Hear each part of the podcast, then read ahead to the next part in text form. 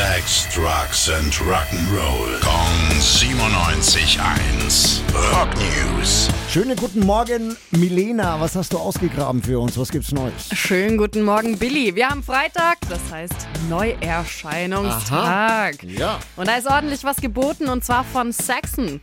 More Inspiration heißt die neue Platte, die sie jetzt rausgebracht haben, ist die zweite Coverplattenversion. Nach Inspiration, das war schon 21, haben sie die rausgebracht.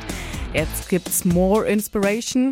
Und da covern sie sich wirklich durch die 60er und 70er Jahre und wagen sich auch wirklich an die ganz Großen ran. Finde ich cool, ne? More Inspiration, zweite Coverplatte. Ja, das ist okay.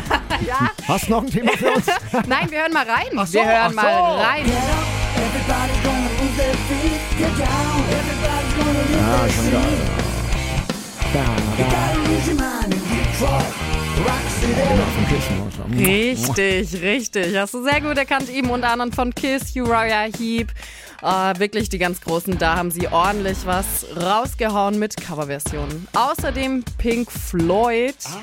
Ja, das Album hatte vor gut drei Wochen erst 50-jähriges Jubiläum. Ja. Kannst du dich dran erinnern, welches das war? Äh, Dark Side of the Moon, glaube ich. Sehr gut, Ja. sehr gut. Davon gibt es jetzt die Live-Version von dem Konzert von Wembley 74. Kriege ich eine Note jetzt von dir noch schnell? Eine Note. Ja, für die, dass ich es gewusst habe, Mann. Ach so, Vorher hatte ich eine eins 3 plus. Für, 1 plus, Dankeschön.